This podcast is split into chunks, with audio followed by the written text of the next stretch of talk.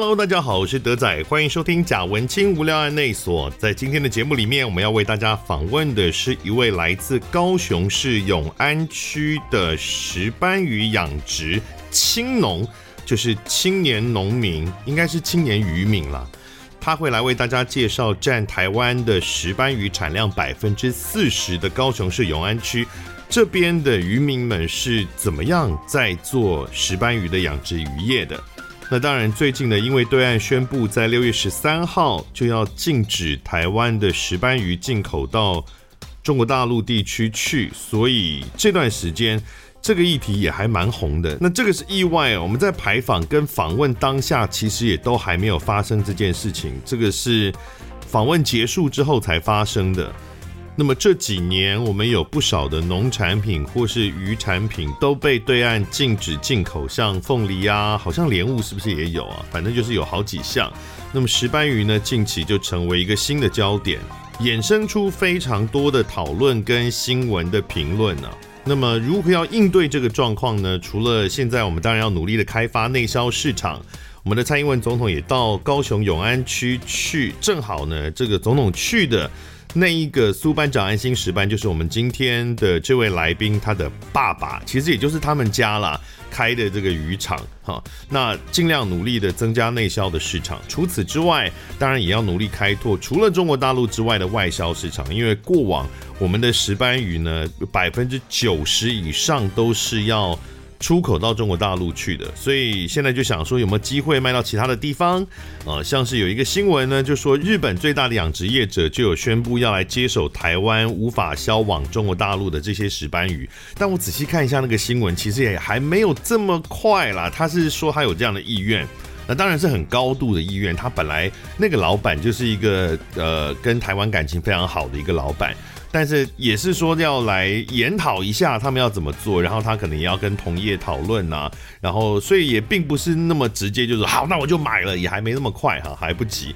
哦，这个每一次呢，我们台湾有农产品出了状况的时候，哎，日本呢都会跳出来挺我们。那当然他们是说要还三一一的我们当时的捐款的恩情啦，但大家也都私底下有觉得说也还太久了吧，有点不好意思啊。那台美关系有没有史上最佳，我是不知道，但台日关系应该是史上最佳吧，这几年。那当然，讨论最多的就是哦，中国或中国大陆啊，不管你用什么样的词汇去称呼它啊，近年来是不是对于台湾的这个产业打压越来越严重了呢？哦，或是有人说这是一个打压，那也有人持相反的意见，说没有，这是我们自己这个农产品有问题等等等。其实我觉得在。这一次的事件上面去纠结，或是去争论说到底是不是中国的打压，我觉得没有太大的实意。当然不是没有价值啦，因为真相当然还是很重要。但是它是一个单一的事件。那中国对台湾的打压这件事情，它是体现在各种方面的外交上啊、国际组织啊、邦交国啊，然后过往到现在的许多贸易的事件。都会找到一些蛛丝马迹，那更就不用讲说什么武力犯台这个，或是不放弃采用武力来解决台湾问题等等的这些更政治性的因素。所以，其实不管这次的石斑鱼事件到底是责任在谁，那对于中共或中国或中国大陆到底有没有打压我们，其实不大会在结论上造成什么大的影响啊。但我倒觉得啊，无论如何，这个事件确实也点出了一些我们可能自己要呃思考的一些问题啊，像比如说这个养殖渔业一直都有借牌上市的非法养殖户的问题，那这次被抽验到的似乎哦就是有这个状况的这个养殖户哦，所以呢，它是我们的法令上难以管辖到的状态。那这个其实。这个问题是，如果存在，它是必须要解决。其实无关中国大陆啦，因为我们的养殖渔业卖的鱼，有可能我们自己台湾会吃到嘛。所以这个问题如果被点出来，它就是一个应该要被思考的问题。还有另外一件事情就是呢，其实现在对岸的石斑鱼的养殖已经是产量有我们的八倍以上的产量。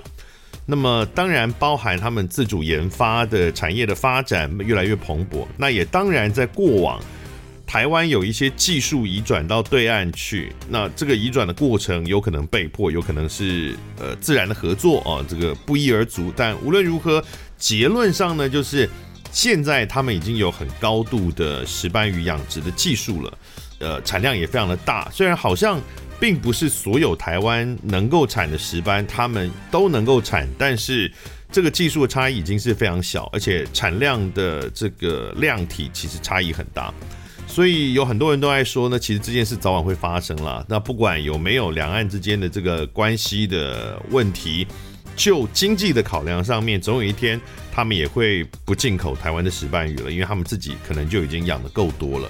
那这也会是我们的这个养殖业的问题啊，就是说以前因为对面的市场很大嘛，所以我们这边很多的养殖户都是养石斑鱼。那可是，如果这个市场它无论如何总是会降低的话，呃，我们的养殖渔业是不是会有一部分至少要转型改养别的鱼种，或者是也有养殖户出来讲说，我们应该要开发多元的鱼种，还包括就是石斑鱼也有很多种类啊，不同的石斑鱼的种类，甚或是不同的鱼种的养殖的方向啊，就是不能把鸡蛋放在同一个篮子里面，而同时你也可以面对任何一个市场的时候。你都能够有产品是那个市场它没有办法完全 cover 的，它必须要从你这里进口的，那这也是一种思考。所以我觉得这个事件，你说对岸叽不叽歪？OK，他这次就算不叽歪，也有很多其他事情叽歪啦，所以也不用太纠结这件事。好，那我觉得从这个新闻事件可以点出一些我们自己的问题，跟未来可能会遇到的困难，也未尝不是一件好事。那在今天的节目里面呢，虽然我们并不是针对这个新闻议题来做讨论，因为我们在访问的当下根本还没有发生这件事情，但是呢，我们会详细的为大家介绍在台湾的石斑鱼养殖，它目前的状况是怎么样。那包含屏东的养殖很大量的，以及在高雄其实也是很大量，像永安地区，它就占了台湾百分之四十的石斑鱼的养殖渔业的比例。他们到底面临了哪些困难？然后现在，尤其是青农们，年轻一代回到自己的家乡去打拼，成为新一代的渔民，有什么跟过往做的不一样的地方？跟他们努力的成果有哪些？我们今天都会为大家来详细介绍。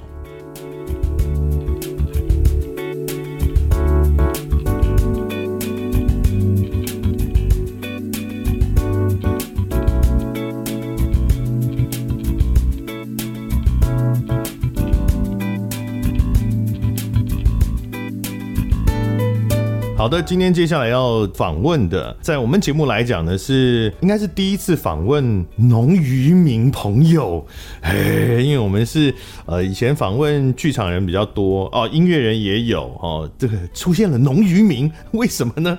我们来为大家先介绍一下，这是苏玉轩，他是新港社区青年军召集人，你好，Hello，大家好，我是玉轩。青年军感觉是都是青农，对不对？对，都是青年渔。民渔青，渔青哦，你们自己讲渔青哦，对，这个是我很不熟悉的领域，就是一般讲农林渔牧，应该说年轻的一代比较少，除非你家里原来就是做这个的，不然的话你很难会说，我从小长大，我想要当一个渔民，或者是从小长大，我想要去种田。那所以像现在有很多的青农，他们是留在家乡，或是回到家乡吗？大部分的状况是这样吗？其实我大概是六年前返乡。对、哦，所以你也离开过一段时间。二十五岁的那个时候，就是大学毕业没有很久。嗯、我有很好的朋友，他们也是高参的学生。我其实只是去陪考啦。嗯。然后我们就是去考美商的饭店，那个时候是在澳门工作。然后我那时候就是好奇，而且我是陪考，我就陪他去。结果后来考完之后呢，他没有考上，然后我考上。不是陪考，不是你要等等他出来帮他扇风，那个叫陪考吗？为什么陪考你还要自己进去考啊？他就说，反正就多尝试，就多一个机会啊。你又不能传答案给他。那时候他就还蛮恨我的，为什么我要去占据那个名额？为什么大家都这样？对，但是就是从小在渔村长大，然后其实渔村是一个很偏僻，然后没有什么资讯，然后要吃麦当劳要开车开一个小时才能。高雄市永安区，对，你是从小就在永安区长大，对，嗯，所以就会觉得我大学毕业太好，我自由了，我就想要拼了命的想要离开那个渔村，嗯、就觉得这边真的是太偏僻，我受够了，然后连那个三 G 都真的转很久啊，连不上，哦，就是我大学那时候都还要靠拨接，就很辛苦，好，对，所以我后来就是毅然决然的，就是跟我的家人说我要出国去看看，我后来在澳门公司后来换部门，嗯，所以我也跑了新加坡跟香港，就等于就是历练了一圈，嗯，对。但是我历练了一圈之后，发现就是我有一个地方我，我我真的很惊讶，就是我在这些地方，我前前后后待了八年，嗯，那我发现就是我尝尽了各种的美食，包含就是可能一些米其林饭店啊，然后都用很好的食材，嗯，可是我就是吃不到。家乡的那种鱼的口感，我觉得很奇怪。是吃不到，还是你有觉得没有家乡的鱼好吃？就是觉得这个鱼不够鲜，不够新鲜。哦。嗯，我后来也也认真的思考了一下，就是其实像是香港、新加坡跟澳门，他们所有的农特产品，他们都是仰赖进口的。嗯，所以他们自己本身是没有办法生产。嗯，但台湾不一样，台湾都是靠生产。是，所以我以前把自己贬得很低，我觉得我是渔民的孩子，家里从事第一级产业，好像就是很落后啊，然后很辛苦啊，就是好像很见不得人这样，对自己会瞧不起这样。可是我后来就转了一圈之后，当我在返乡之后，我就觉得，哎、欸，其实台湾真的是个宝岛，台湾有办法自己生产这么多的农特产品，还有水产品，我真的觉得很不简单。所以你就决定要回家乡发展，然后就是回到高雄永安吗？对。是，然后我那时候其实是先尝试的，就是水保局的，就是青年回乡的计划。嗯，呃，我就跟我父亲开了一个玩笑，我说我如果写过啦，然后我就回来，我就挺你这样子。然后，嗯、然后没想到就是我那一年的那个计划，我印象很深刻。我是在那个飞机上面完成，然后完成那个计划之后，我就送件之后就是通过了。然后我爸也很意外，所以那一年我就回到台湾，因为一零六年的时候，那一年我不知道大家有没有印象，那一年就是连阳明山都下雪。那一年的冬天，嗯、它就是一个霸王级的寒流，嗯，南部非常非常的辛苦啊，尤其是我们那个区域，几乎百分之八十五到九十的水产全部都是、就是、因为太冷，对，太冷。其实那个时候都没有人发现，因为寒流过后啊，鱼。冻死它没有浮起来，因为龙胆石斑太大只了。嗯，它冻死之后它是沉下去。嗯，对，所以它是一个礼拜以后是浮出那个尸臭味，然后才一一的浮现。嗯，然后当年那个时候市长还是陈菊，所以那个时候是找了很多的国军弟兄去，嗯、然后捞尸体。然后那时候我爷爷还在。嗯，我父亲他就不敢让我爷爷知道，所以他就就把铁门都拉起来，然后就说不要出来，外面太冷了，你就在家里就好了，嗯、因为怕他老人家出来，他看到会不会心痛？对，他会吓。坏，嗯，那个时候我哥哥他还在台积电工作，他就是觉得说家里很需要他，所以他就是两边跑，但是他也没办法兼顾。嗯，然后后来他经过这一次事件之后，他就毅然决然的，就是放下他原本的优渥的工作，嗯，他就回来。继承家业，放下台积电的工作。对，我觉得他也是非常的有勇气。然后他就来说服我，他说：“妹妹啊，我觉得哈，我觉得其实台湾的水产品，台湾的养殖业是很有前景的。嗯，你要不要回来跟我一起并肩作战这样子？嗯，所以我们是有一个这样子的契机，就是说霸王级的一个寒流来，然后导致其实我们家真的已经没有鱼了，都没有。然后那时候我哥哥他回去，他只是担心我爸会想不开，哦，因为他就等于。那一个礼拜之间，他就损失了好几千万。嗯，对，他本来是想说他收成了，然后他就可以呃准备养老了，然后可以含饴弄孙，在家里很开心，嗯、因为他也奋斗了大半辈子，龙胆石斑要养五年才能收成哦、喔。嗯，所以石斑鱼就是高雄市永安区的特产。对，哦，是养殖渔业。我们是不是先稍微介绍一下高雄市永安区？因为坦白讲，永安并不是一个。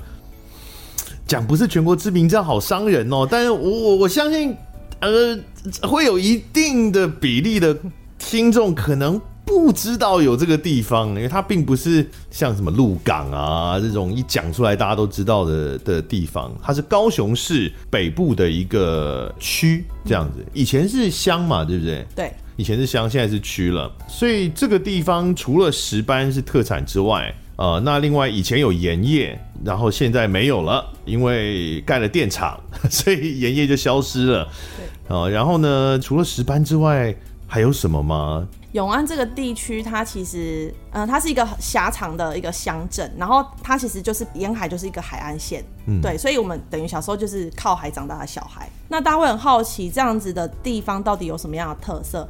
其实台湾它养殖石斑鱼的地方，我相信大家在北部应该都有听过，宜兰也有养，嗯，然后嘉义也有养，屏东也有养。嗯、那高雄的话，除了永安、林园也有养，嗯，其实台湾有很多地域性的地方都有去养殖石斑鱼。但是为什么永安它的量，我不敢说它是最大量，但是它的品质往往都是很多的外销的业者他们会来收购的。不是说台湾有百分之多少，百分之四十吗？的这个产量都是从永安这边来的吗？对对对对对，这非常量非常大啊。对，但是它还不是最大啊？真的吗？对，百分之四十还不是最大。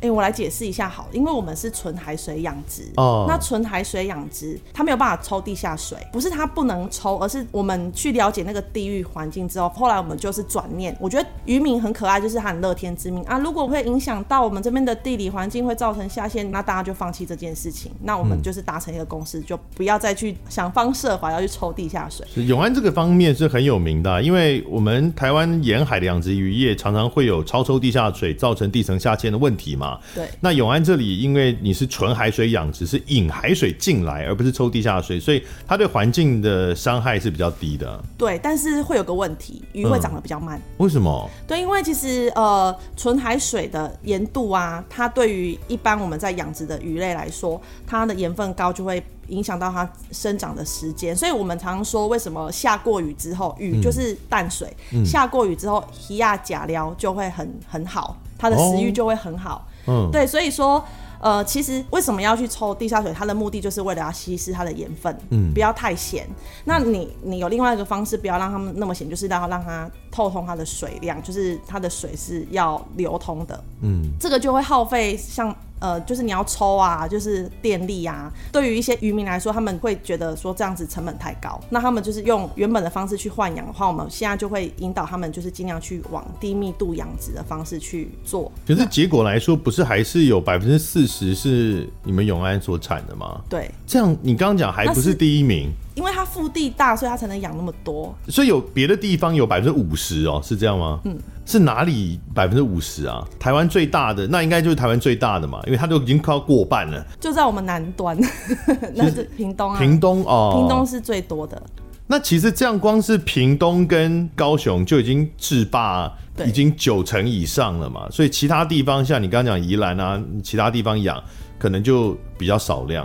那无论如何呢，就是永安这个地方最为人所知的还是石斑鱼啦。嗯，那因为我们这个贾文清陪你来台湾，这是我的旅游节目嘛，在 YouTube 上面的。那我们前阵子才刚做过永安，哈，我觉得永安这个地方是一个，它是一个很命运多舛的地方。我觉得当时去考察之后，蛮为这个地方感到感慨吧。这个地方它是一个淳朴的。滨海的一个渔村，但是它的发展一直受到外界的影响，这都不是永安自己的问题的影响。像刚刚提到电厂，因为要盖电厂，所以永安的原来的盐业就荒废掉，因为它盖电厂之后，让那个盐业的品质、生产的品质下降，所以就消失。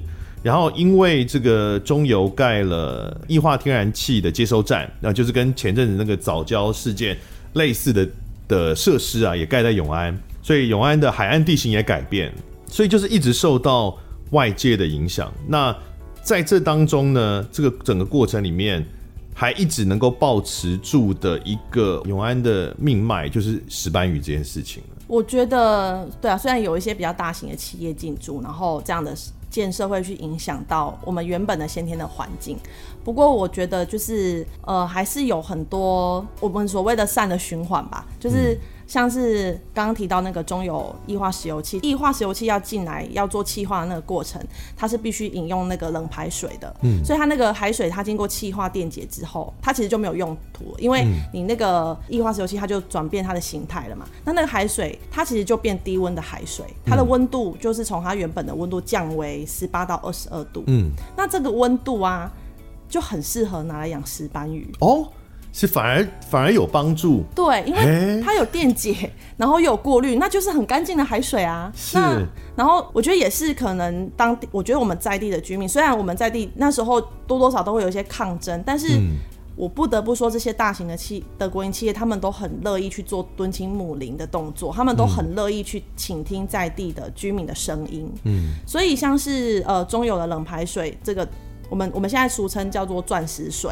嗯、对，那这个钻石水就是可以造福渔民，所以像它是现在就有挖很多的管线，然后有有些支线，我们就可以拉到我们沿岸，包含我我们等一下会提到，就是会介绍我们自己就是呃低温养殖的一些其他的鱼种，嗯，其实也是借由这个冷排水来的。所以中油当时要盖这个液化石油气的接收站的时候，呃，是抗争的，对，哦，但是盖了之后发现，哎、欸。哦，其实有帮助，所以现在是处于就是大家就是双赢的状态，这样子感觉起来。对，因为其实我觉得，呃，所有的国家建设他们在做设置的时候，他们其实周边的说很多的考量因素都有放进去，然后包含后续像是电厂，其实新达电厂现在是在做增建啊，嗯、那增建也是会引发一些民怨，嗯，但是我不得不说，台电他们也是很努力的，这是针对我们在地的渔业，他也很想要。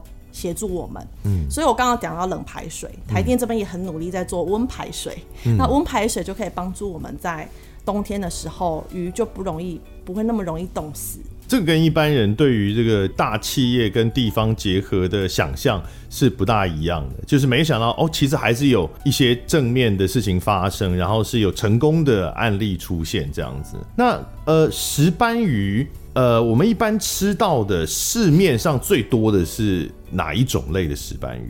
石斑鱼目前市面上有分三个种类。嗯，平常我们比较耳熟能详啊，就是我们常常讲的石斑鱼。石斑鱼那个其实它的另外一个名字叫做青斑。青斑。对，嗯、那青斑它其实我我都号称它是台湾就是五十年来的无名英雄。它其实，在台湾已经很久了。嗯，对，但是它因为它只能够靠近亲交配，所以它的数量跟品质它就会越来越少。哦，对对对，所以后来才会衍生出龙虎斑。嗯，那龙虎斑它比较特殊的是，它是龙胆石斑跟虎斑去人工培育出来的。嗯，它就是人工配种，所以它是不可以被放生的。嗯、所以我们看到野外会怎么样？它就会影响到我们的生态链啊。哦、所以这是其中一种。龙虎斑，然后青斑、嗯。对。这个都是常见的，在餐桌上会看到的鱼。对，嗯，然后这两这几年这五年来就更流行的就是龙胆石斑。嗯，然后龙胆石斑的话，我们通常都是野生的，外面深海就是会有那种深海大石斑，那个就叫龙胆。嗯，对。那后来我们也发现说它是可以被人工饲养的，我们就开始养它。嗯，然后我们通常要把它养到。跟深海的口感可以匹敌的时候，至少都要四到五年的时间。嗯，因为你小龙胆它吃起来口感就跟龙虎斑很像。嗯，龙胆它特殊性就是在于说，它养的够大只，它的皮很厚，有很丰富的胶原蛋白。嗯，所以为什么就是会这么辛苦照料就在这里。那它在养殖上面有什么特别跟其他的养殖渔业不同、特别困难的地方吗？像石木鱼啊，它其实它要豢养它的话，它就是用那种自动撒料，嗯，对，自动撒料，它然后吃的就是饲料，就是撒料。但是像是石斑鱼的话，它就比较像 baby，就是你要去看它吃，看它吃，对。像就是我的家人，就是我哥哥啊，嗯、或者是我妈妈或我爸爸，他们在养鱼的时候，他们就会在那边静静的看他们吃。然后我也是喂那个，就是我们海里面捕捞，不是大家都有听过那个青鱼啊，或者是竹夹鱼，我们龙胆就是吃那个鱼长大的。嗯、啊，那本身也是商品哎、欸。是。所以很贵啊！所以我刚回来的时候不懂事，我就是上网去网购了一些竹筴鱼那种一夜干啊回来，然后就被班长骂，他说我们家冷冻库里面全部都是，你订这个回来要做什么？然后我就呃，我觉得它的包装很好，对，就被他就被他念了一下。是，那如果不看着它吃会怎么样？因为是这样子，就是龙胆石斑它很娇贵，所以它如果有一些体型比较大，它如果抢食的话，它吃饱了，然后你如果忽视了比较小只的，你就走了。嗯，那那些就没有吃啊，那你里面的那个大小的悬殊就会越来越大，哦，所以你要有耐心的在那边等它吃完，然后再喂它第二 round、第三 round。他们是很自私的鱼，不会分给旁边的人吃。他们就是先吃饱，然后吃饱老大退场之后再换小的上来吃这样。嗯，不过就是因为呃石斑鱼它，我刚好提到它就是全海水去养的话，嗯、它的养殖的成长阶段可能，比如说如果有加有加淡水养的，它可能。像龙虎斑，它可能一年它就可以收成了。嗯。可是像永安，它可能就要养到十四个月到十五个月，它才能收成，就会比一般人就是慢两三个月。可是当你慢人家的时候，可能你就错过那个好价格的时候。但品质会比较好吗？我觉得这很见仁见智，因为像是对于我们在地的产销班来说，我刚刚都说嘛，渔民都很乐天知命，他们对他们来说，我们的环境就是跟大海一样，嗯，所以呢，我就算没有加淡水也没有关系，我就是想要打造一个跟海洋一样的环境，嗯，所以对他们来说，他们现在就会觉得说，不会啊，我觉得吃起来比较扎实的口感，就跟在海里面野生。捞的是一样的，嗯，对，但是都会有不同的说法。你去问其他地区的渔民，他们也会有一个属于自己的说法。是，像你这样的青农，现在回来，你并不是独自在打拼嘛？现在在永安地区或是附近的区域，已经有不少年轻人回到家乡，或者是留在家乡一起从事这个渔业，对不对？我们我们帮自己取了一个名字叫安青班。那我们其实我刚回来的时候，六年前回来的时候，我就是只有我跟我哥哥，然后还有我那时候还没有结婚的先生。就是那时候是男友，然后就是还有一个呃邻居的大哥哥，就我们四个人。男友是一起回来的还是原来就在这？他也是在台积电，然后但是因为我回国了，他就你，你们挖了很多台积电的人呢？为什么啊？对，就觉得其实很好，我们在永续我们的产业不是很棒吗？就他其实也很热爱土地的一个人。嗯。对，但他本来在台积电嘛，也是因为你要回来，他才跟着你回来，这样是吗？他先回来自己创业，然后创业之后，他看我回来投入社区，他觉得很有意思，他就说：“那我可以跟你一起去看看嘛？”然后回来之后，他就觉得社区的长辈好喜欢他，然后他就深陷无法自拔。所以他不是永安人，他不是，好，他是永安女婿。对，哎呦，对。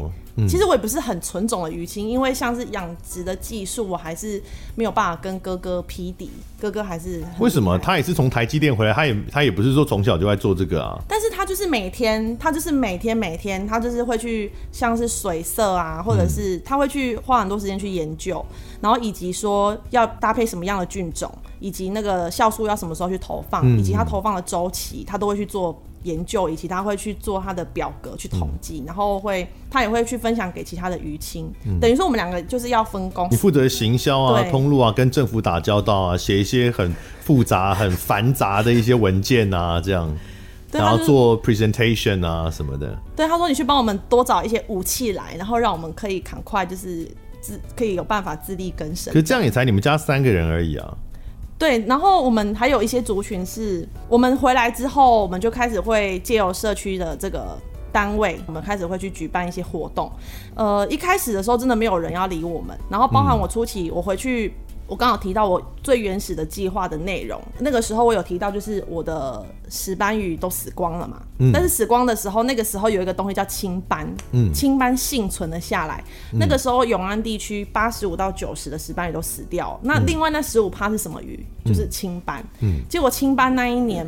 台湾太多了，然后没有人要买啊。对，可是其他的石斑没有啦，不不会说啊，那就吃青斑就好了。我们以为是没有啊，那个时候就只有我们永安的鱼死光，其他地区的鱼没死啊。哦，好吧，所以就是只有我们很悲剧这样。OK，就是又。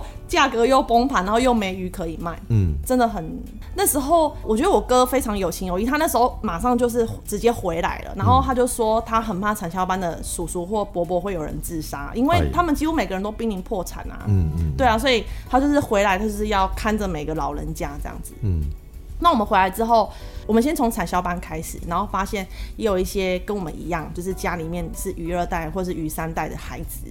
那我们就就先从这些人开始，还留在永安的孩子。对对，嗯、我们就开始先跟他们结盟，看是要如何让我们的产业可以振兴。然后我们就先从社区的品牌开始去操作，然后想办法用自己的力量把这个青斑先把它卖出去，因为价格就已经不好。等一下，可是你们才刚从外面回来。那就这样指手画脚，这样，那原来的长辈们不会不会觉得莫名其妙吗？你们。对啊，你们懂吗？啊、你们根本就没有在这边做这个，然后来好像一副救世主的样子。对我，我刚回来的时候，就是很多长辈都觉得妹妹你会不会太天真？他都觉得就是他都叫我天真轩，他就说你就是 天真轩，嗯、他就觉得我很天真。但是我总觉得就是你不尝试就没有机会。所以先从你们家开始，你们家三个人先从你们家的这个业务开始。对，然后是先成功了一定的程度，然后才慢慢能够说服其他的当地的渔民跟青农吗。我们初期先操作社区的品牌，那我们后来成功了操作了起来之后，嗯、因为社区的量，我们就是固定跟团妈还有服委会合作。嗯、那我觉得量是很稳定的，但是我不得不说，我们社区的价格真的是非常的薄利多销，嗯、就是我觉得这是可以解决销量，但是不是一个长久之计。嗯，因为如果你长久之计的话，你的石斑鱼，石斑鱼是这样子，它的养殖成本是很高的。嗯，但是如果大家都一直停留在说啊，你这一包鱼其实价格很低，可是对渔民来说，他的鱼他只要能够保本就好，他不求赚钱。嗯、所以我们后来当我们要真的来操作品牌的时候，我们真的就是登高一呼，我们要。做一个品牌的时候，大家又会害怕了，因为他们觉得我们这个品牌设定这么高，嗯，鱼卖这么贵，价格比较高，谁会买单啊？最开始有你们三个以外的人加入你们是什么时候的事情？呃，大概是我们回来以后第三年，呃，第三年才有，前面都是还是只有你们三个人做。对，哎、欸，那他们在干嘛？那些年轻人在干嘛？没有没有没有，我我我说明一下，主脑是我们三个，但是我们主脑是犯罪集团，不是就是。我们三个去抓产销班的人进来，嗯，就是我们后来成立了自己的公司之后，嗯，我们这些我刚刚讲到这些鱼二代、鱼三代，其实我们在第一年的时候，我们就是合作关系的，因为大家家里都只要养青班的，我们就是去收购他们的鱼，嗯，然后他们他们也是加入我们的团队，大家就是一起。如果你要说人数的话，具体来算，大概就是。一共大概不到十个，不过就是大概八到九位。嗯、然后后来我们要成立品牌的时候，他们也是怕怕的。嗯，我就说那没关系，我们就是采用气做的方式好了。我们用这种方式的话，你们回去对自己的家人压力也不会那么大。嗯，对，契作是怎么做呢？就是说啊，如果我今天销到一定的量，嗯、然后我可能我自己的鱼不够了，嗯，那我就是去收你的鱼，但是我们就是会先讲好一个保障的价格，嗯，对，因为我希望我收到的鱼都是确保它安全的来源，就是呃有安有生产溯源啊，能够接受我们定期裁剪的这个条件，嗯，对，那我们就是固定合作这样子，嗯。年轻人，大家频率比较相近，他们都毅然决然就答应了。然后回去之后，他们的长辈就会打他们的脑袋，就说：“你们怎么给人家乱签这个？如果到时候鱼价很好的话怎么办？”然后，哦，因为你们已经签订了一个价格。对，我们后来创立的是，就是我们的农社企。那时候就是取名叫安心鱼，就是要让大家吃到一条安心的鱼。嗯、后来安心鱼就是创立了第一个我们的品牌，叫做苏班长安心石斑。嗯，对。那这个品牌会创立是因为没有人敢跟，所以我们才只好自己创了苏班长。苏班长就是你们家嘛？对啊，对啊，对啊，对，就是我爸。是，对。从从安心鱼就是农社期开始，再跨到现在的新港社和，嗯、我们中间其实也耕耘了三四年的时间。嗯、那这三四年的时间，为什么人会越来越多？就是因为苏班长他的平台能见度越来越大，嗯、然后我们也跨足到一些呃有机店，然后百货公司，嗯、然后呃电商的的量也越来越大。但是我们还有两个族群，一个族群是。返青就是我们所谓反青，就是离开都市，然后回到永安来创业。嗯，然后我们现在也是把他们吸纳来我们的团队，主要都是举办一些活动的时候，就大家可以一起来一起完成一件事情。嗯，然后另外一群年轻人就是到我们团队来工作，他们可能有些是在地人，嗯、然后有些可能是周边的伙伴，他们就是就是到我们的团队来一起嗯协力，然后这样我们总共人数大概是六十八位。那现在是分成好几个。不同的公司吗？像您刚刚有提到新港社合，它是一个什么样的品牌？新港社合它是一个这件事情等于是被拱的，就是说我我成功了这个成功了创造这个品牌之后，社区的人对我们是有期待，说我们是不是年轻的社员，大家再来揪一个合作社这样子，嗯、所以等于就是我们就是。这个新港社和，它的社员的基底都是以年轻人为主。嗯，我们就自己成立了一个合作社，那、嗯、我们就可以自己销、自己卖自己的东西。嗯，就是可以更有自主权。好，那如应该这样讲，呃，对于外地人来说，如果我今天想要吃到永安出产的石斑鱼，我应该要认什么品牌或者什么通路？就找新港社合。哦，去找新港社合，比如说 Google 我就搜寻新港社合，对，然后会到一个网站嘛，对，或者是打苏班长，苏班长安心石斑故事馆，它是我们在地的一个地标，嗯，它是渔场嘛，它全年三百六十五天它没有休息，嗯，对，所以你就是那个可以去报石斑的那个地方吗？对对对对对，哦，对，它就是如果像假日有一些游客他们到永安去就不知道去哪里买鱼，嗯、那你们就是来渔场，因为他们就是。会有社合的专柜在那边。所以他会卖大概有哪些产品？当然鱼的切块一定会有嘛，石斑鱼的切块。对，还有什么东西？像什么样的鱼货？其实我们永安它除了有产石斑鱼之外，也有产石目鱼，也有鲈鱼，嗯、然后也有五仔鱼，嗯、然后我们在地的也有自己手做的丸子。嗯，对，都是我们在地的。伙伴，然后我们也有出海捕捞的哦，嗯，所以我们的小卷啊，其实也是野生的小卷。我们合作社的社员有有很多不是养殖班的，嗯，但是我们都希望可以把他们的产品可以并入我们的产品线。嗯，可是我们有一些要求在前面嘛，就比如说你是不是定期有做检验，以及你的养殖环境，我们是连土都会去做化验的。嗯，对，因为呃养殖的渔民很。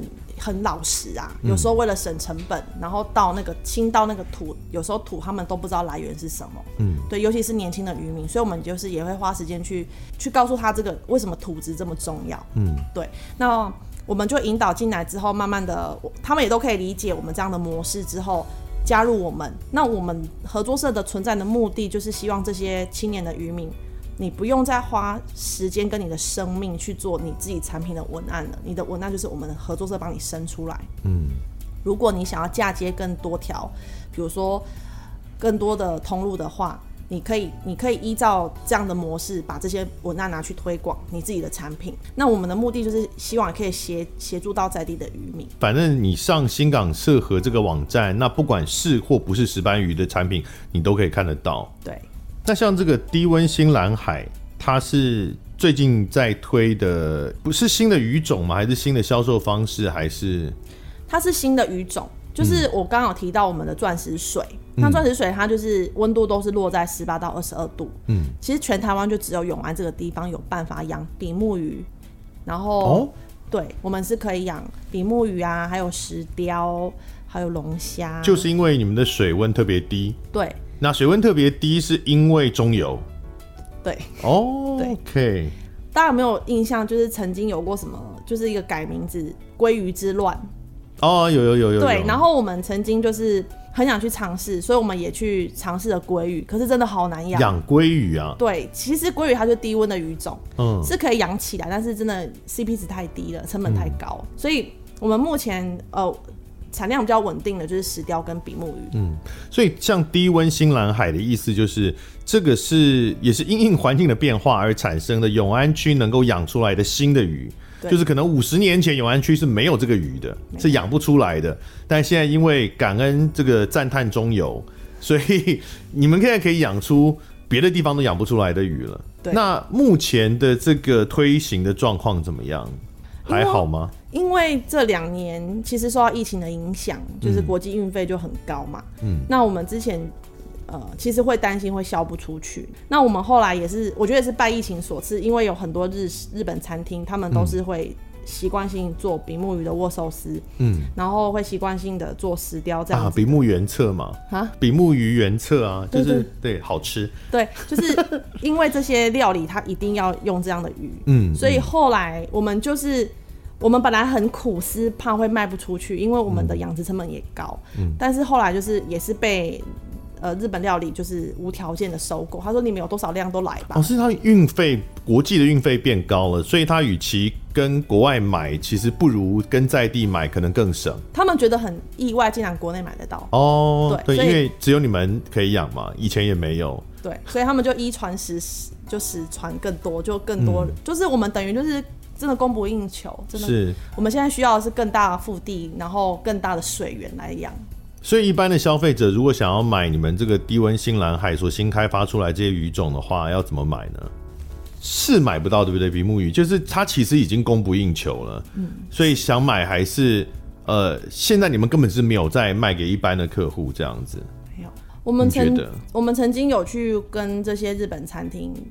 就是做了解，我们养的会比进口的差吗？他说其实一模一样，嗯，而且他说更好，嗯、他说因为是活的，哦，所以他们他不用经过冷冻再送进来，对，所以对他们来说，他们就说你们以后有多少都给我们，哦，那所以我们现在在台湾的市面上这些，比如说呃这些回转寿司啊，这些连锁餐厅日本料理吃到的比目原册，可能都是从你们家来的吗？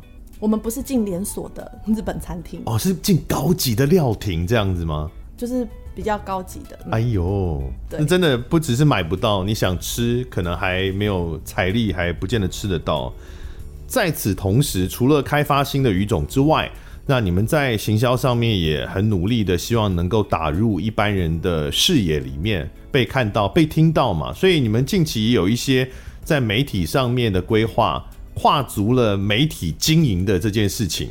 对，因为我们我们就开设了一个渔民的闲言闲语，我们就是想要广邀我们在地的伙伴们，大家一起来分享我们的日常，给一般大众知道吗？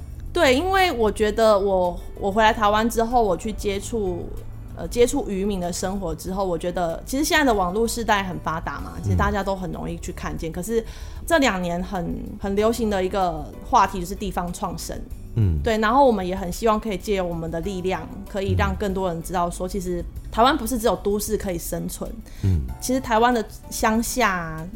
也是很可爱的，嗯，对。那我们我们这个频道叫做渔民的闲言闲语，嗯，对。然后我们目前是规划三个主题，嗯，就是就是很一般的闲言闲语，就是我们渔民，我们渔民真的纯聊天，对渔民的日常，对对。然后另外一个部分就是关于我们的呃行销推广方面的分享，嗯，对。然后这个部分就是就是我刚刚有提到。电商这一个类别，因为其实我们希望这个频道除了是给一般的普罗大众听之外，我们也希望可以给跟我们一样同温层的伙伴，然后去做一个分享。嗯、也许他今天家里是卖莲雾的，或者是卖卖荔枝的，然后他听到这个，他会觉得说：哇，原来其实是可以借由电商这样的武器，慢慢操作成一个品牌。嗯、我们是希望可以。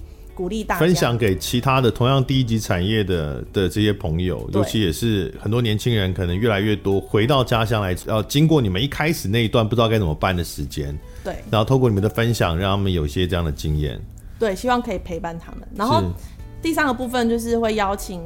呃，其实也是一路陪我们走过来的老师们，对，因为老师也是一路看我们长大，所以就要逼迫他们就是来上节目，对。所以这个是渔民的闲言闲语，那个咸是甘滴，就是海水的咸味的那个咸。那这个是你刚刚讲频道，可是所以它是它是什么？它是声音还是影像，还是是在哪里可以看到这些东西？我们同步会做一个就是 YouTube 的平台，然后同时也会开一个 Podcast 的频道，这样子。Podcast 就是呃聊天嘛，渔民们的聊天。但是那个影像的话会是怎样？会去拍你们的养殖的现场的状况吗？还是还是拍你们聊天？不会拍我们聊天，因为拍我们聊天实在是太无聊了。就是因为。聊天应该着重的是内容，所以我们会让他在 podcast 里面去去露出。但是频道的部分，我们目前就是着重在呃，我们平常遇到的特殊的状况以及突发，而且我们现在人多，其实每天有时候会遇到很多意想不到的事情。我打个比方好了，因为我们去年就是我们一群伙伴，我们跟社区的阿公阿妈感情很好，我们甚至会去他们家帮他们洗头啊。因为为什么？为什么要？为什么是洗头？我们还去买洗头椅，然后为了让他们可以去买洗头椅，因为他们有疫情就不能出去那个给人家洗呀、啊。那然后黑的又被当啊，所以我们就去帮他洗头。对啊，我们就想要把它拍起来，然后 OK，我们我们我们平我们那时候只是觉得只是出于好意，嗯，但是我们分享给其他的伙伴听，他们觉得很荒唐，你们竟然去长辈家帮他们洗头。我说很好啊，不觉得这样很有意义吗？而且他们也很开心，可以跟我们聊天。哦，好，对，那这里就变成渔村的日常了，所以就放在这个影影像里面，这样，对，是，所以渔民的闲言闲语有 podcast，然后有呃 YouTube 的频道。然后也会有季刊，不过季刊就是社区发行还是电子啊？我们是社社区发行的，对。所以如果你是呃在永安以外的朋友，你对这个淳朴的渔村呃有兴趣，想要多了解他们的话，可以上网搜寻渔民的闲言闲语，你可能会搜到 Podcast，你也可能会搜到一个 YouTube 的频道啊。那这个是已经有还是什么时候会开始啊？我们现在节目播出应该就已经有了。那。对于呃一般的民众来说，他除了吃石斑鱼、吃呃比目鱼、吃这些渔产哦，他如果想要对永安有更多的了解，他想要去永安走走的话，他有什么可以玩的地方，或是一些什么活动可以参加吗？嗯，我们从去年度的时候，我们有自己自主举办了一个靠海风的渔夫生活节。尻是哪一个尻啊？尻就是一个很那个字很像风，但是它里面是一个九那个字念尻，哦然后尻海风，然后这个活动，因为每一个地方它的物产，它都会有一个属于它在地的一个节庆嘛。嗯，那永安也有石斑鱼的节庆。但你们有石斑鱼节对不对？我记得我们有做了几年了石斑鱼节。好久，从我好小的时候就有，应该二十年、哦、这么久了。对，因为我有看几届你们以前的石斑鱼节的那个，像 DM 啊什么的，它也是有什么表演活动啊，然后啊也有拍卖石斑鱼。对，哦，它那个是说叫钻石石斑。对啊，就钻石水养的。哦，那可是它是哪一种石斑啊？其实它就是青斑。哦，就是青青斑。对，就是给它一个美丽的名字。是是是。对。我们是从去年度开始，我们今年也是会规划在国庆连续的假期，国庆日就是今年是十月八号、九号、十号，嗯，就是连续三天。哦，三天。对，那石斑鱼姐她是十一月份，所以我们就等于就是一个序曲，然后为这个在地的节庆打开一个序曲，嗯，然后因为这个活动是我们自办的，所以我们就是可以把一些我们比较怪奇、荒谬的想法放进去。哦，不是政府办的啊。我们我们写计划办的哦，是，所以我们就会借由活动也凝聚更多人来参与。其实我们我们这个活动的目的也是希望把所有的。群众吸引到我们我们在地来，这个渔夫生活节它是每年的国庆日的连假，连续三天会举办。哦，是是。对，然后这个这个靠海风它的设定，它就是在于说我们会举办在地的市集，嗯，但是市集是属属于我们喜欢的，比如说我们可能喜欢一些文创的一些元素在里面，所以我们会办一个文创的市集，但是我们同时也会卖我们的水产品，嗯，所以我们会规划一个区域是专门卖水产。那文创的产品跟石斑鱼有关系吗？没有关系哦，那没有关系。但是我们就是让它分区域，呃，就是你来的人，你可以逛的东西就更多元。嗯嗯。然后我们也会举办我们在地的卡夫卡的海岸餐桌，嗯，它就在晚上的时候会来举办，就是你下午的时候来逛逛市集，吹吹海风，买买水产品，嗯，然后晚上可以用个餐，嗯，然后就可以。就是一个很美好的午后，就是在永安度过这样子。嗯，下午到晚上的一个半日行程，这样。对对对。尻海风渔夫生活节，这个是在国庆的那个三天的连假。对。那刚刚讲石斑鱼节又是什么时候？石斑鱼节是每一年的十一月的第二个六日，第二个周末。嗯，对。那除了这个节庆的时间之外，像刚刚有提到，呃，可以去那个渔温里面抱石斑鱼，那个是怎么回事？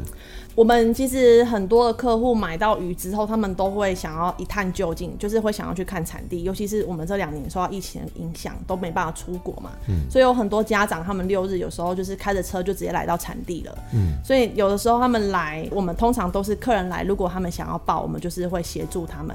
然后那个地方就是我刚刚讲到那个班长的渔场。去的话就可以看到他的渔场里面，他养的龙虎斑跟龙胆石斑。这个游程除了鲍鱼之外，还能干嘛呢？抱着的鱼可以直接吃掉吗？当然不行啊！我们 我们今年就是食农教育法案通过嘛，那我们其实就是就赋予了另外一个任务，就觉得大家来到产地，就会想要让大家更加认识这条鱼，嗯，然后也会很希望说，大家来到永安，不是只有认识石斑鱼，嗯。像渔场旁边就有一个很大的湿地，它本来是盐场不是吗？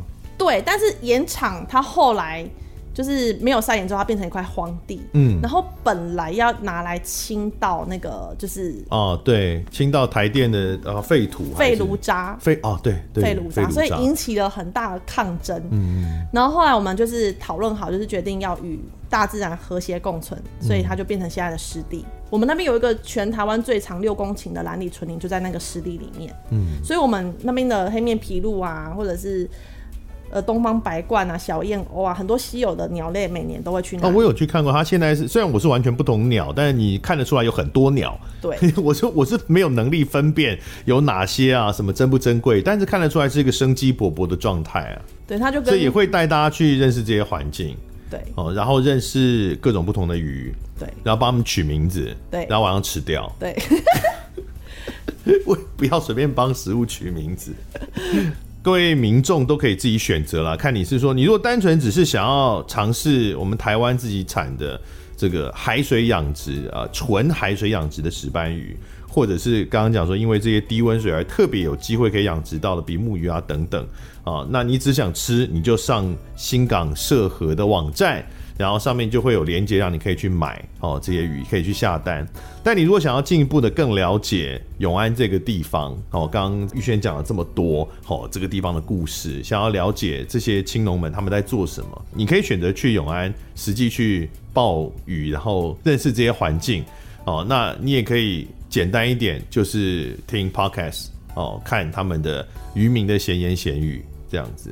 我要工商服务一件事。OK。对，我们暑假有举办六年十班童趣营，小朋友的。对，就是否国小学生，就是，嗯、然后我们是暑假会有十六梯次，嗯，然后就是在我们永安在地举办，它是一日营，对，嗯，然后来的话就是从早到下午包吃包玩。家长可以不用跟吗？对啊，可以不用跟啊，这个应该很吸引家长们。对，然后中午安亲班，对，中午自己煮。你们不是安亲班吗？小朋友中午就自己煮食班，他们自己煮不会危险吗？我们会用安全的方式让他们料理哦，对，然后爸爸妈妈就可以去放空自我这样，对，然后让他们来淳朴的乡下，在烈日底下从事一些渔事体验，让他们回家可以更加珍惜他们的身份。我希望回家之后吃饭可以比较比较简单啊，不然劝小孩吃饭总是很困难。那这个资讯要去哪里找到呢？一样就是在新港社合，是，或者是在脸书搜寻苏班长安心十班故事馆。或者是到我们新港社区发展协会，都会有相关的资讯。其实劝大家了，有机会可以到永安去走一走，它是一个很淳朴、节奏很舒服的小地方。嗯、然后乌林头步道很漂亮。好，今天谢谢我们新港社区青年军召集人苏玉轩，谢谢你来，谢谢。好，感谢老师，谢谢大家，拜拜。感谢收听贾文清无料案内所。欢迎到脸书粉丝专业贾文清德仔留下你对节目的感想哦，下次见。